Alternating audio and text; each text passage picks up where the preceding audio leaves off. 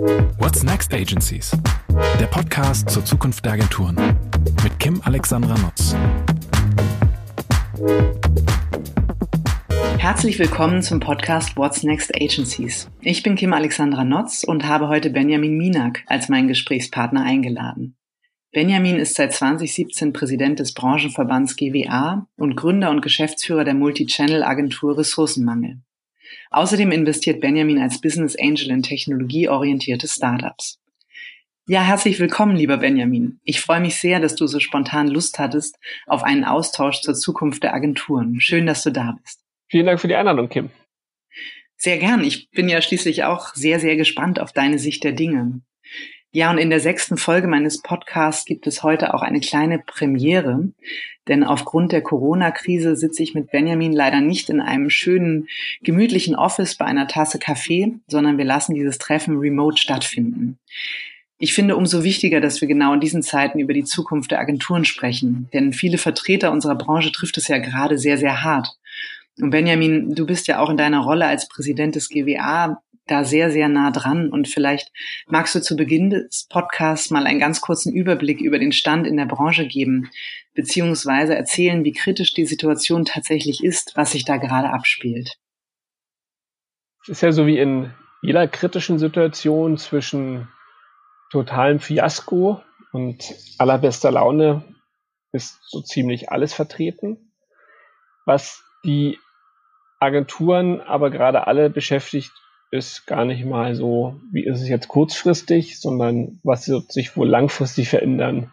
Wo stehen meine Kunden, meine Aufträge, meine Projekte in zwei, drei, vier oder fünf Monaten? Wann wird das Ausmaß der Katastrophe, das Ausmaß des wirklich wirtschaftlichen Schadens tatsächlich sicher, äh, sichtbar? Und wann kann ich als Agenturchef anfangen, wirklich wieder richtig, richtig gut zu planen Kapazitäten zu planen, Perspektiven aufzumachen für meine Teams, für die Kollegen, für die eigene Unternehmensentwicklung.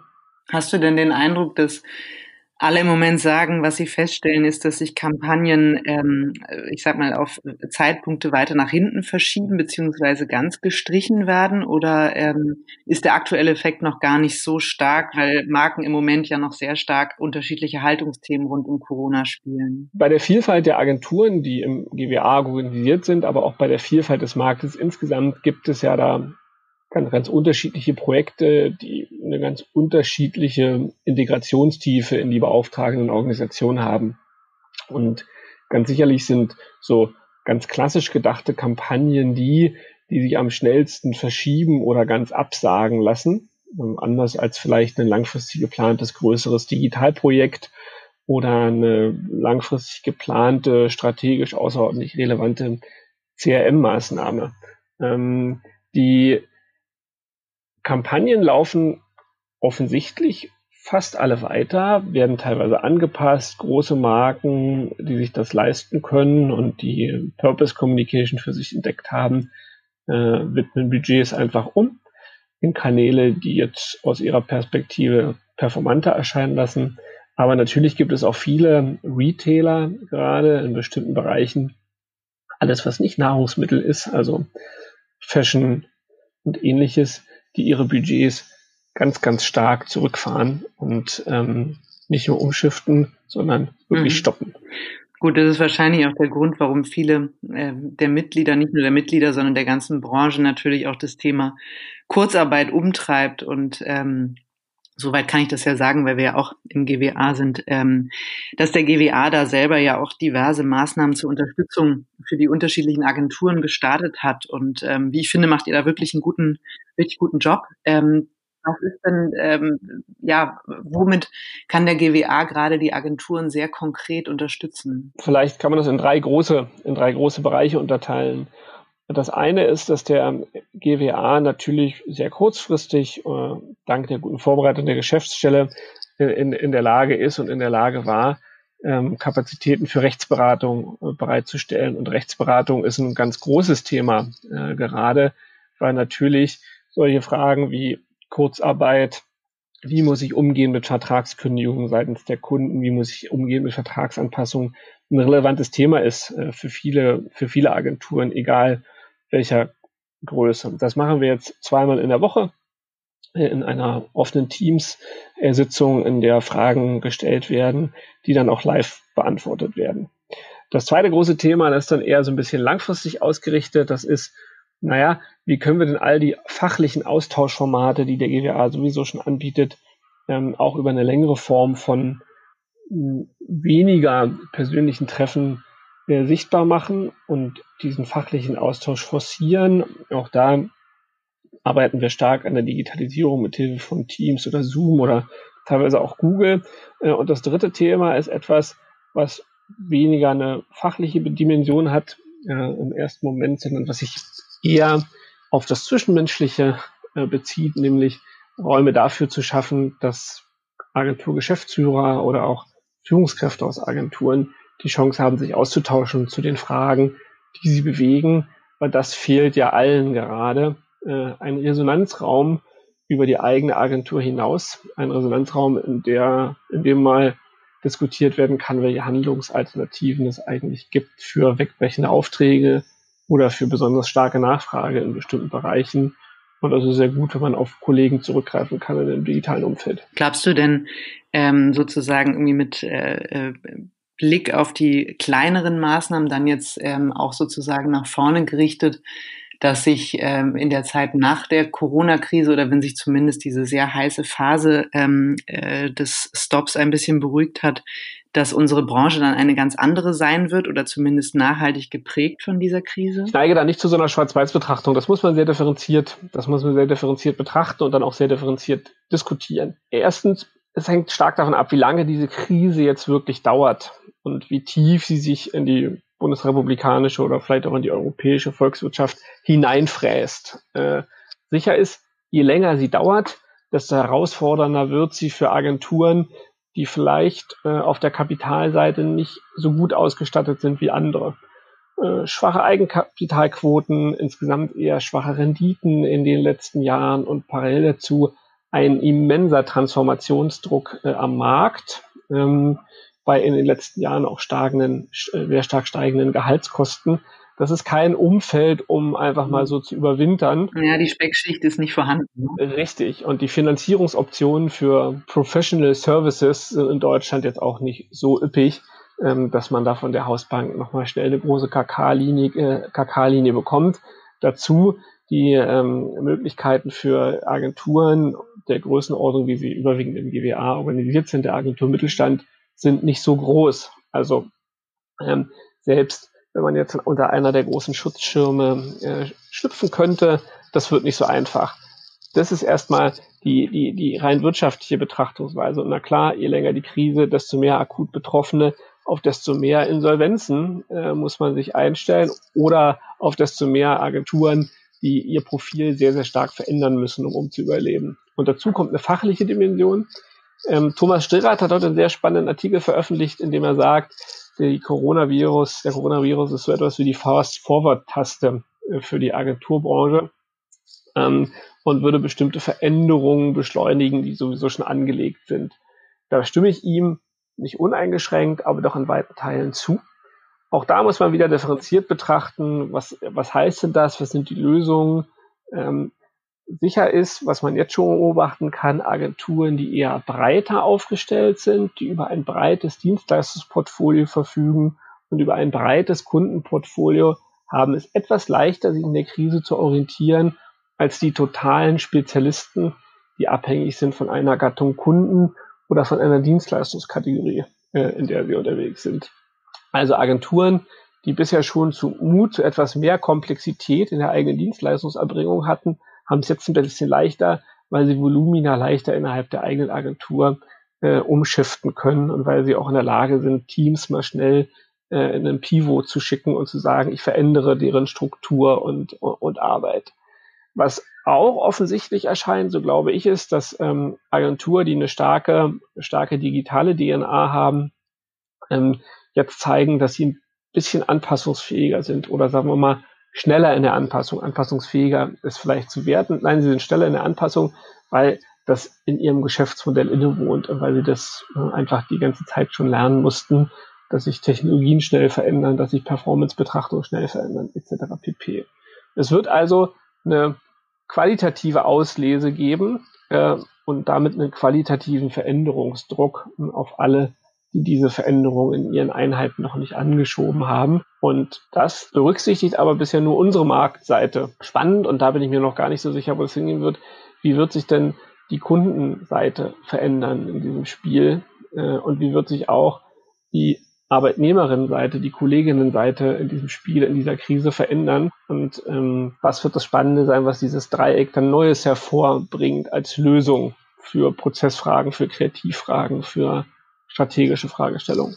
Den ähm, Artikel, den du erwähnt hast von Strerath, ähm, habe ich heute Morgen auch gelesen und stimme ihm auch zu, was diese Fast-Forward-Taste angeht. Ähm, viele beziehen das ja auf den jetzt eher mal allgemeinen Punkt New Work, ne, dass man sagt, vorher haben sich alle damit auseinandergesetzt und mit dem äh, theoretischen Gedankenspiel und hier und da auch mal ähm, einzelne Mitarbeiter ins Homeoffice gesetzt oder äh, virtuelle Konferenzen ausprobiert. Jetzt muss man einfach und jetzt kann man auch zeigen, dass es für alle Gewerke möglich ist. Ähm, äh, wie siehst du das? Also glaubst du, dass wir bei vielen Dingen daraus ähm, bleiben oder dass sich eine große Sehnsucht nach den gemeinsamen Zusammentreffen entwickelt? So und so. Also na klar, jetzt ist der Beweis erbracht, dass ganz, ganz viel in New Work äh, funktioniert. Wer New Work jetzt allerdings auch nur wieder auf Homeoffice reduziert oder auf die Möglichkeit in einem Mobile Office zu arbeiten, der schließt ja auch mindestens 80 Prozent äh, von dem aus, was New Work ähm, eigentlich, eigentlich bedeutet.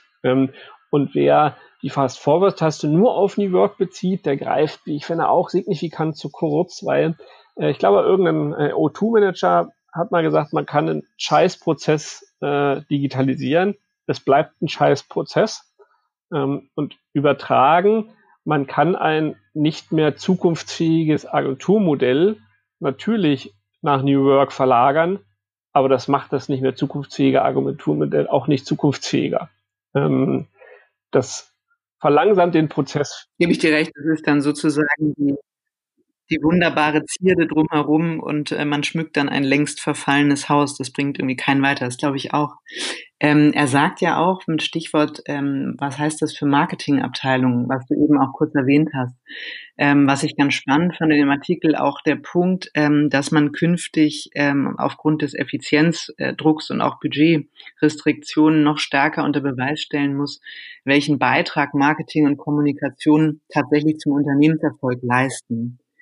Ähm, das fand ich auch extrem spannend, weil er dann ja auch die Diskussion aufgreift, ähm, äh, die ja die letzten Monate unsere Branche auch geprägt hat, Performance äh, versus Awareness, sage ich mal, ne, sozusagen versus Image. Ähm, und eigentlich sagt, ähm, das eine ist ja, dass äh, die, die Kreativität wieder in den Fokus gerückt wird und sich auch rein auf die kreative Leistung bezieht und andersrum aber auch Marketing, äh, äh, ähm, Automation und Data immer wichtiger werden. Also mir hat sich bei dem Artikel nicht erschlossen, ob das beides dann künftig in einer Hand liegt oder in zwei unterschiedlichen, aber das beides scheinen ja zumindest aus Strehrath Sicht die, ähm, die Schwergewichte der Fast-Forward-Taste zu sein. Also die, die Fokussierung auf diese zwei. Ich glaube, damit hat er recht. Das, äh, das wird es sein und die beiden ergänzen sich ja auch und jeder gute Performance-Marketer wird sagen, ah ja, äh, die für die Performance meiner äh, Maßnahmen ist schon auch relevant, ob die Marke, für die ich arbeite, vom Verbraucher wiedererkannt wird oder nicht. Ähm, und je bekannter meine Marke und desto besser die Imagewerte, desto performanter auch meine, meine Performance-Marketing-Aktivitäten. Und jeder gute Marketer wird sagen, ah, eine richtig gute Performance-Marketing-Kampagne führt auf alle Fälle, und Performance-Marketing muss man da bitte jetzt ein bisschen weiter betrachten, ähm, führt auf alle Fälle zu einem vertrieblichen Erfolg äh, den ich alleine nur mit Brand Communication heutzutage nicht mehr gewährleisten kann. Also es braucht die beiden Dinge zusammen. Und ich glaube auch, dass viel dafür spricht, ähm, dass es Entitäten gibt, dass es Organisationen am Markt gibt, die beides in gleicher Kompetenz und Qualität für ihre Kunden abzubilden wissen. Ähm, weil es spricht auch gar nichts dagegen, dass diese Kompetenzen unter einem Dach sind. Es spricht sogar elementar viel dafür, dass diese Kompetenzen am gleichen Schreibtisch sitzen. Ähm, wir reden in der PR-Branche seit vier oder fünf Jahren über Newsrooms und über die große Wichtigkeit von integrierten Teams, die in einem Raum sitzen, gemeinsame Stand-ups machen jeden Morgen und ständig im Austausch darüber sind, was ist gerade los, was passiert gerade, was muss ich jetzt als nächstes tun? Und na klar, genau solche Newsrooms braucht Markenkommunikation auch oder Vertriebskommunikation oder welches spezielle Steckenpferd unserer Branche wir auch nehmen.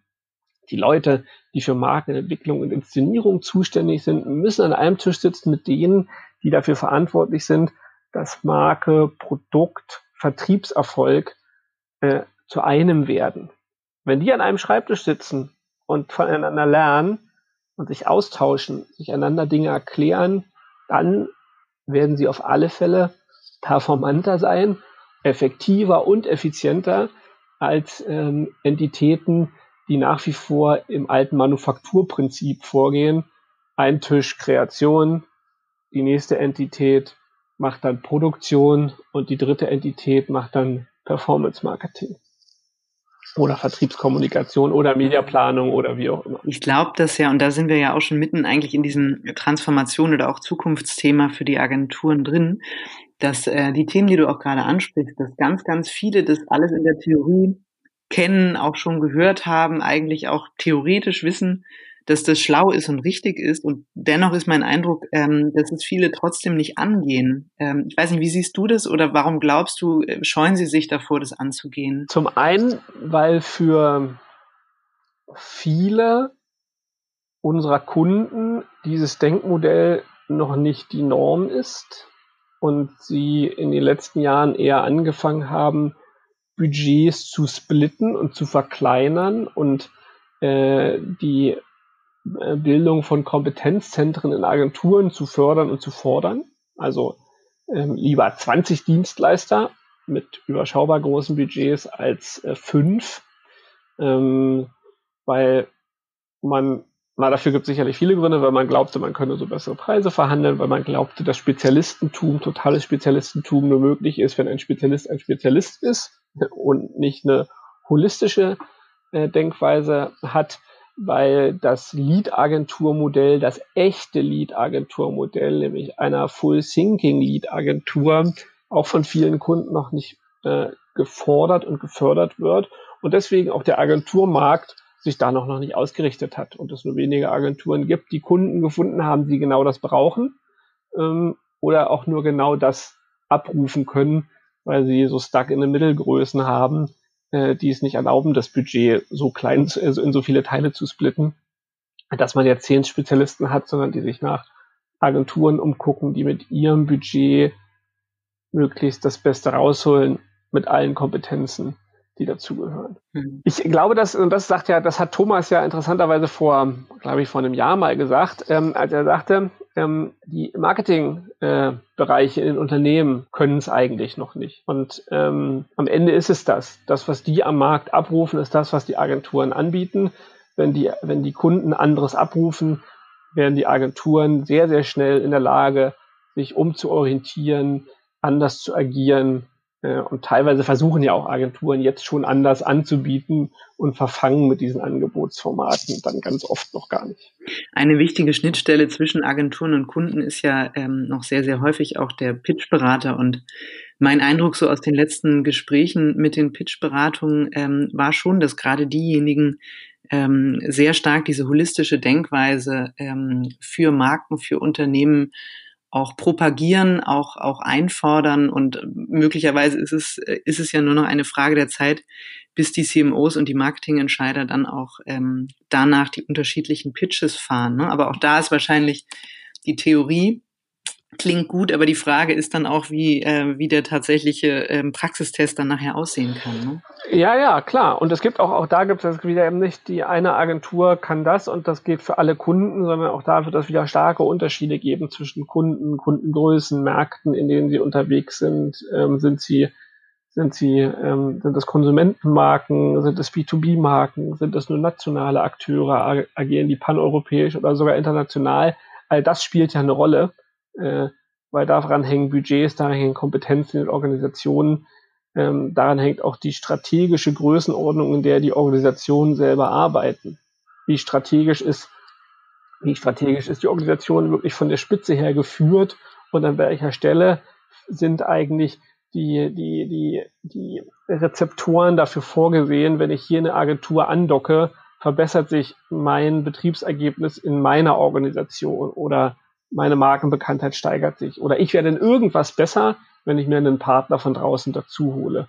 Und das ist wirklich so stark zu differenzieren, dass eben nicht gesagt werden kann, es gibt diese eine Lösung. Was ich ja unglaublich spannend finde, ist, dass man so aus der Vergangenheit immer für, über die Agenturbranche gesagt hat, ähm, dass die der Treiber der Innovation, der Veränderung und so weiter ist. Und ähm, eigentlich, wenn man das jetzt ähm, so betrachtet, wie du es eben gesagt hast, bedeutet es ja, die Agenturbranche kann sich eigentlich nur transformieren, wenn der Kunde, ähm, wie soll ich sagen, den Fuß von der Leitung nimmt, ne? beziehungsweise selber umschaltet und das einfordert. Das heißt, dass die Transformation nicht unbedingt nur aus sich heraus entstehen kann, sondern daraus, dass der Kunde versteht, dass der Bedarf unbedingt ein anderer werden muss, gerade wenn man den Wertbeitrag erhöhen will. Ne? Genau so.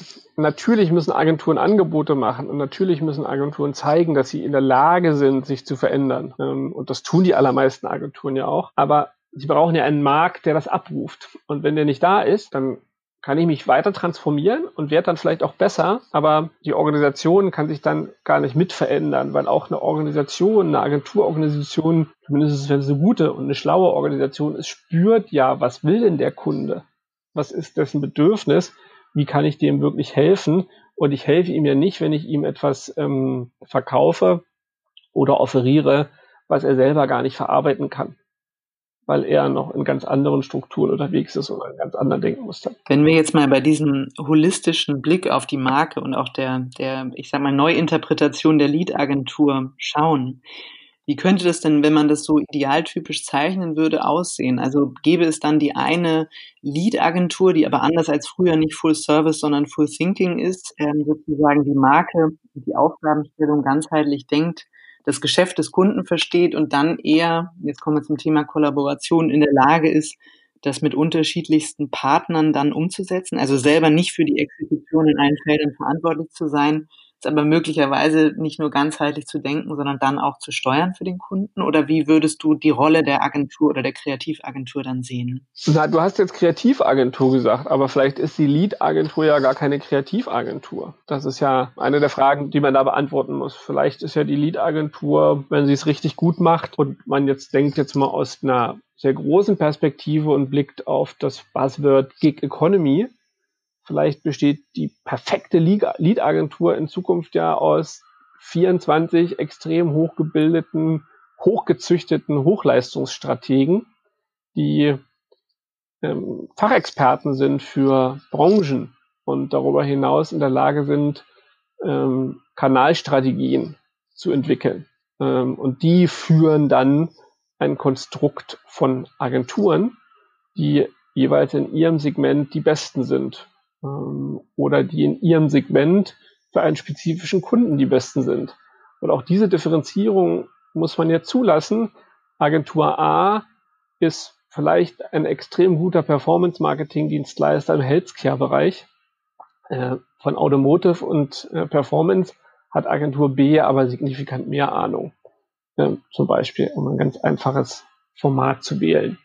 Ähm, eine gute, gute Lead-Agentur wird das wissen, wer der beste Partner jeweils ist. Und eine gute Lead-Agentur einer bestimmten Größe, und das ist ja auch eine bewusste Entscheidung, dass ich mich als Agentur in eine gewisse Größe und eine gewisse Angebotstiefe oder Angebotsbreite entwickeln will, ist dann halt auch in der Lage, vielleicht alle Arbeitspakete in der Wertschöpfungskette äh, abzubilden und holt sich dann nur noch ganz am Ende oder ganz am Anfang mal Unterstützung dazu, weil sie da glauben, nicht die Besten zu sein. Und sag mal, diese 20, du hast es eben, glaube ich, hochgezüchteten Experten genannt, wären die aus deiner Sicht ähm, äh, in einer Agentur, in einem Unternehmen oder wäre das wie so eine Art, ähm, ich sag mal, Expertenbeirat, der fest zusammengezogen wird aus Experten äh, unterschiedlichster Richtungen und Denkweisen, äh, die das dann kollaborativ gemeinsam steuern? Na, wenn das funktionieren würde, dann wäre das natürlich ein sehr attraktives Modell. Ähm, das ist ja dann eher so ein virtuelles Agenturformat. Ich glaube, da muss man sich gar nicht festlegen, ähm, weil auch das wird es geben. Es wird die Modelle geben, die tatsächlich free-floated, man, man kommt mal zusammen und entwickelt etwas sind. Und es wird die geben, die in einem etwas festeren Rahmen zusammen am Markt agieren, weil sie das für sich und ihren Lebensentwurf oder für sich und ihr Qualitätsverständnis brauchen. Es wird noch vielfältiger. Und wenn man, glaube ich, eins, eins am Ende der, der Fast-Forward-Taste äh, jetzt schon mal festhalten kann, ist, die Anzahl der unterschiedlichen Modelle, äh, mit denen am Markt agiert wird, wird noch mal zunehmen. Es wird in den nächsten Jahren, in der nächsten Dekade eine noch stärkere Longtailisierung des Agenturmarktes geben. Glaubst du denn, dass ähm, Größe oder vielleicht sogar eben äh, eine kleinere Aufstellung von Vorteil sein kann? Also sollte man sich da aus deiner Sicht auf eine Richtung fokussieren? Oder sagst du, es gibt für das ein oder andere Modell jeweils Vorteile und auch seine Berechtigung am Markt? Größe ist ja noch kein Wert an sich, kein positiver wie kein negativer. Fängt eben dann doch davon ab, wie sich eine Agentur aufstellen will welche Strategie für die eigene Unternehmensentwicklung zugrunde gelegt wird. Und Boutique-Agenturmodelle, die sich auf eine spezifische Dienstleistung fokussieren und dort aber zum Top 10 Prozent der Branche gehören, haben genauso gut eine Existenzberechtigung in Zukunft wie Dienstleistungsmodelle, die mit 1400 Mitarbeitern in vielleicht 20 unterschiedlichen Kategorien agieren und in 20 unterschiedlichen Kategorien aber zu den besten Top 10 Prozent ihres Segments gehören. Was schwieriger sein wird, ist unterer Durchschnitt, weil unterer Durchschnitt wird automatisiert. Unterer Durchschnitt wandert in die KI. Überraschungsfreies, konformes Abarbeiten von Dingen, das ist kein Geschäftsmodell mehr, was sich in Einheiten wiederfinden wird, sondern das wird dann vielleicht auch in größere Cluster wandern, aber das ist dann nochmal eine ganz andere Form der Industrialisierung von in Anführungszeichen Kreativleistung. Auch das ist ja etwas, was wir jetzt erst in Anfängen sehen. Und wenn wir jetzt mal die zwei Pole aufmachen ne, und sagen, eine der Kernleistungen auch ähm, in der Zukunft der Agenturen wird ähm, Kreativität sein, ne? egal ob es jetzt sozusagen dann auch die Lead-Agentur ist oder nicht. Ähm, es wird ja auch häufig darüber diskutiert, wir müssen ähm, Kreativität neu definieren. Ne? Es ist mehr als der ursprünglich aus der, sage ich mal, aus der Werbeagentur geborene Begriff, der wir müssen eine Leitidee entwickeln und die dann in Kommunikation übersetzen. Ähm, wie wäre dein Verständnis davon, äh, zu sagen, die Definition von Kreativität ähm, zu, zu verbreitern, zu verändern?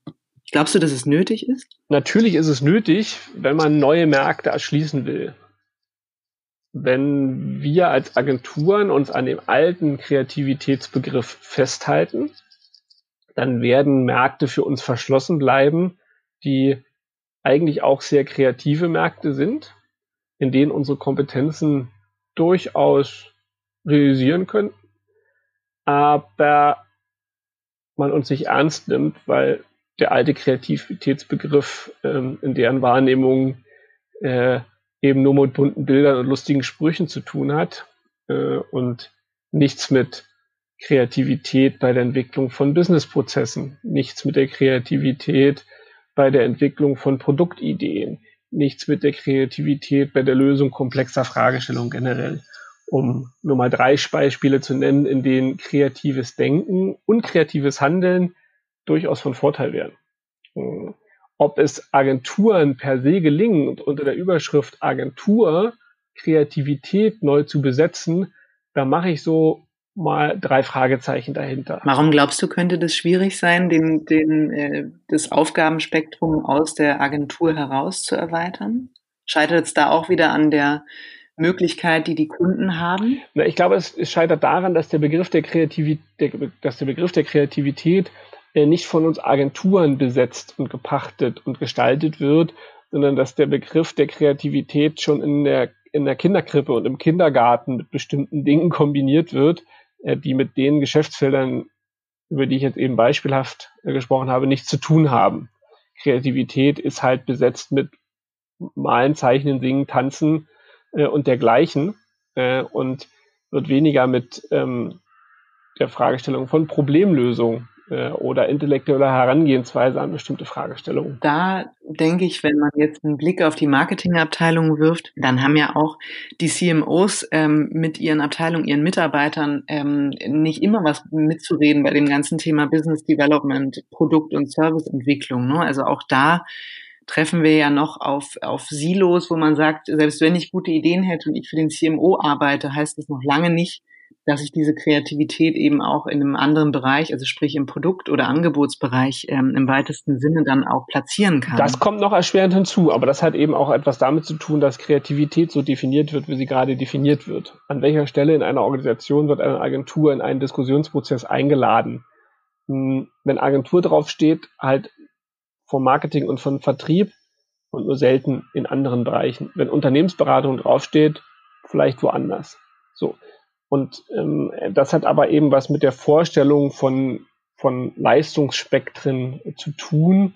Und das sind Prozesse, Begriffe, Erwartungshaltungen, die halt doch so, so, so, so, so tradiert sind, dass man auf einen Begriffswandel alleine nicht setzen wird können, sondern einfach auch das muss dann jede Agentur, eigentlich jeder Professional Service ähm, Provider für sich selbst entscheiden, den Markt erschließen muss, indem man einfach tut, indem man Angebote platziert, sich erarbeitet ähm, und darüber neue Marktfelder erschließt. Hm. Ja, ich glaube, das ist ja auch mit Blick auf unsere Agenturbranche und dann im Vergleich zu Unternehmensberatung ein, ein Dilemma.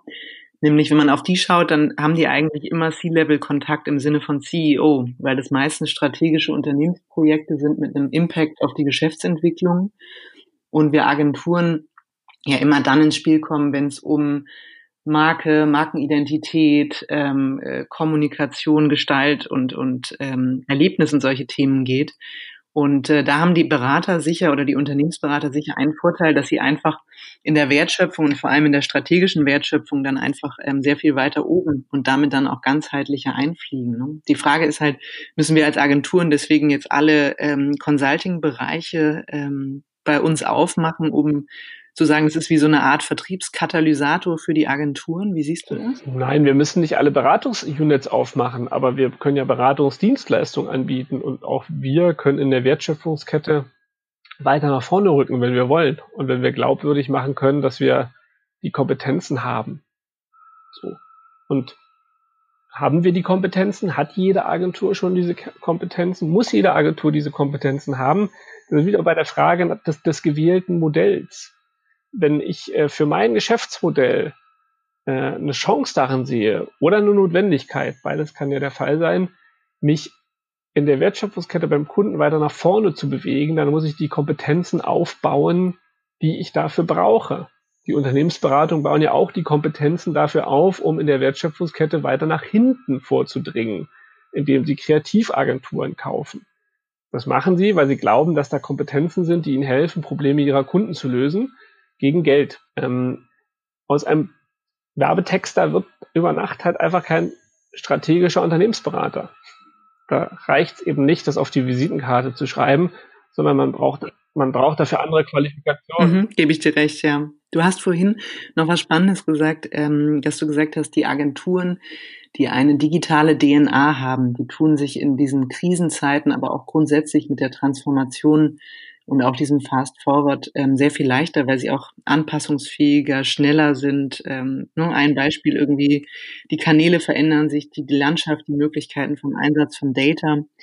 Mit Blick auf unsere Agenturbranche, ähm, wie stark oder in, in welche Bereiche glaubst du, sollten denn Agenturen auch ihre digitalen Kompetenzen ausbauen? Also sollten jetzt alle Agenturen sich mit Data, mit Marketing, Automation, ähm, mit Programmatic auskennen? Ist das für dich so eine Kerndisziplin, wie dann irgendwann das Planning aufgebaut wurde und heute nicht mehr wegzudenken ist? Ähm, wie viel mittelständische Agenturen in Deutschland haben ein gut funktionierendes Planning? Ich glaube, das ist eine Frage, die lässt sich nicht ohne rot zu werden beantworten. Digitale Kompetenzen muss ich aufbauen für den Markt, in dem ich mit meiner Agentur als Dienstleister tätig sein möchte. Wenn meine Kunden über ein, eine Größe und über eine Kundenorientierung verfügen, in der der Umgang mit Daten relevant für ein effizientes oder erstmal effektives und dann effizientes Arbeiten ist, dann muss ich diese Kompetenz aufbauen muss ich. Sonst wird mich der Markt auffressen. Wenn meine Kunden sich für Performance, Data und den ganzen Kram nicht interessieren, weil es in ihrem Wertekanon, in ihrem kommunikativen Wertekanon nicht auftaucht oder vielleicht sogar nicht relevant ist. Beides auch ist ja hier möglich, dann muss ich das nicht tun. Und das ist genau die Frage, die ich mir als Agenturchef jetzt stellen muss. Das ist ähm, vielleicht der, der, der zweite große Punkt zum Festhalten. Strategische Unternehmensentwicklung der eigenen Agentur wird jetzt erstmal so richtig wichtig. Die Zeiten von Opportunismus und mal hier, mal da und ich nehme, was komme, die sind endgültig vorbei. Ich brauche einen klaren Plan, wo ich hin will. Was will ich sein? Was will ich leisten können? Wer sollen meine Kunden sein und was brauche ich dafür? Wenn ich das sauber beantworten kann, dann weiß ich, ob ich einen Data Scientist einstellen muss oder nicht.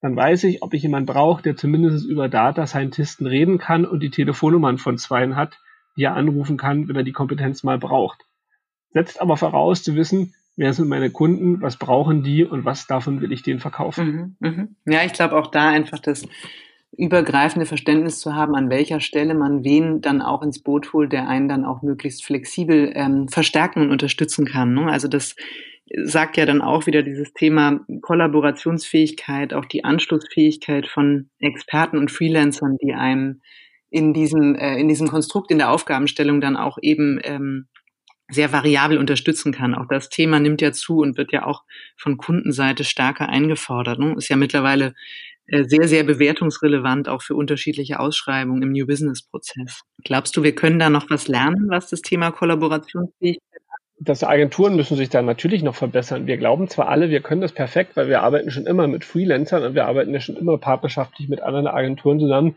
Die harte Realität ist ja dann aber doch eine andere. Ähm, ich will nicht in das böse Lied einstimmen, dass Agenturen Freelancer nur unterhalten, um die Kosten möglichst flach zu halten und flexibel an ihrer äh, BWA rumschrauben zu können. Daran glaube ich schon lange nicht mehr. Ähm, dafür waren äh, die guten Freelancer in den letzten Jahren viel zu, viel zu gut gebucht äh, und auch viel zu teuer. Ähm, ich glaube aber, dass wir in der Tat noch lernen können, wie pflege ich Beziehungen zu Freelancern, wie finde ich die besten Freelancer, wie binde ich Freelancer an meine eigene Organisation und wie schaffe ich in meiner Organisation Schnittstellen dafür, dass ein Projekt mit Freelancern gemanagt werden kann. Weil wenn ich fünf Leute zusammentue, die noch nie zusammengearbeitet haben, erfordert das ganz andere Formate der Führung, der Prozessorganisation, der Informationsvermitteln, des Qualitätsmanagements, aber auch des sozialen Zusammenhalts, als wenn ich einfach fünf Leute aus meinem Team nehme und einen Freelancer dazu tue. Das ist eine relativ einfache Übung. Der wird sich dann schon anpassen, in Anführungszeichen.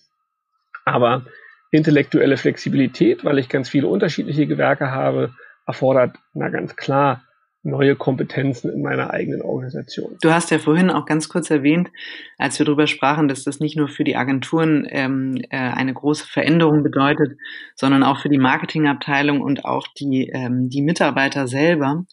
Glaubst du denn, dass es ähm, künftig, weil es ist ja Fakt, dass schon jetzt ähm, ausgelöst durch die Krise weniger Freelancer gebucht werden, ähm, dass wir danach eine Welle haben, dass es weniger Freelancer gibt und der Wunsch nach Festanstellung bei den Leuten aus einem Sicherheitsbedürfnis wieder größer wird bei uns in der Branche? Habe ich mir noch keine abschließende Meinung gebildet.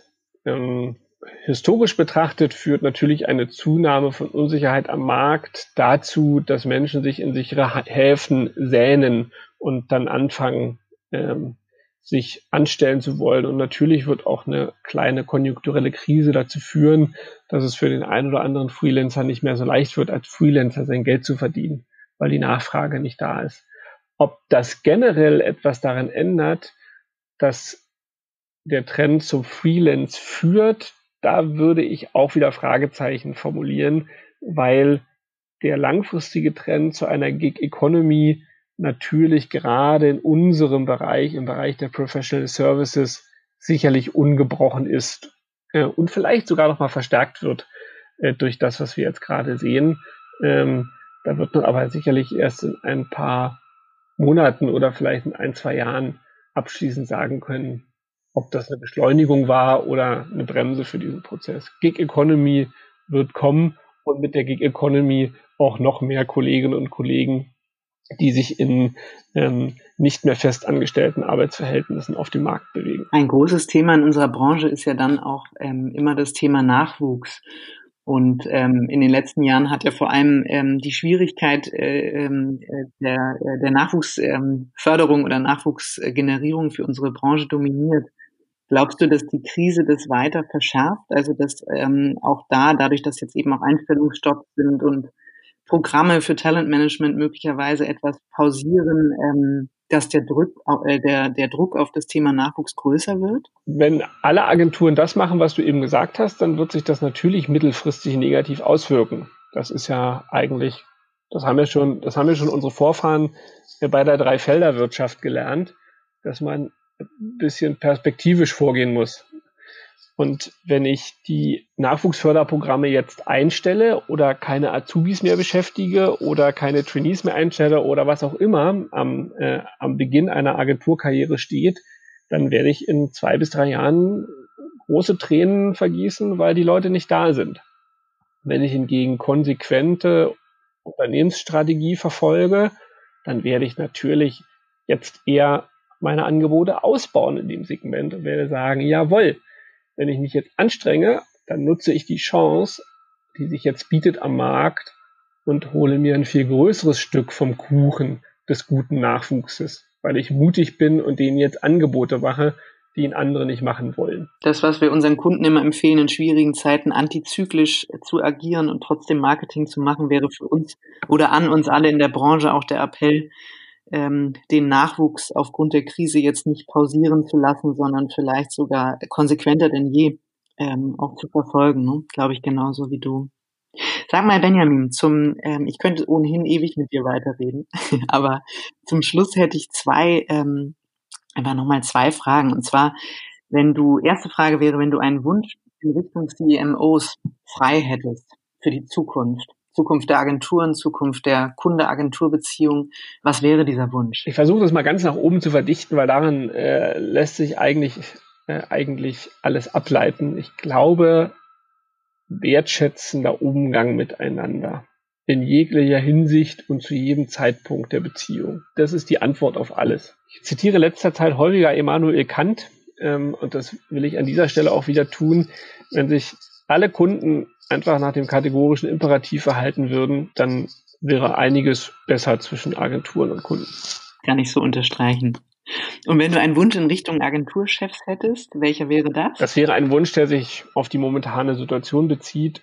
Und da wünsche ich mir sehr, sehr, sehr, dass alle Agenturinhaber, alle Agenturgründer und aber auch alle Agenturgeschäftsführer, egal welcher Größe, jetzt nicht den Mut verlieren, sondern in der Krise eine Chance sehen, kritisch auf das eigene Geschäftsmodell zu gucken, kritisch auf die eigenen Kunden zu schauen, mutig Entscheidungen zu fällen und gut gelaunt in die Zukunft zu blicken und zu sagen, hey, wir schaffen das und wir werden gestärkt aus dieser Krise hervorgehen. Und gestärkt ist man nicht immer nur dann, wenn man seine Mitarbeiterzahl verdoppelt oder verdreifacht hat. Manchmal ist es auch gut, nach so einer Krise sagen zu können, wir sind jetzt weniger, aber wir haben einen klaren Fokus. Ich glaube, gewinnen kann man in dieser Situation auf ganz unterschiedliche Art und Weisen und da ermutige ich alle, den für sie richtigen Weg ein bisschen intensiver zu suchen und dann mutig zu entscheiden. Benjamin, das finde ich ein wunderbares Schlusswort, dem ist eigentlich nichts mehr hinzuzufügen. Ähm, ich danke dir sehr für den, ähm, für den tollen Austausch und ich hoffe, ähm, dass es nicht nur für uns hier und da technisch ein bisschen äh, wackelig war. Ähm, also ich hoffe, dass unsere Hörer davon nichts mitbekommen haben, aber wir haben uns wacker geschlagen, trotz aller Umstände. Und es hat viel Spaß gemacht. Vielen lieben Dank. Kim, vielen Dank. Ähm, auf bald wieder ein Angesicht zu Angesicht. Absolut. Ich freue mich drauf. Bis bald.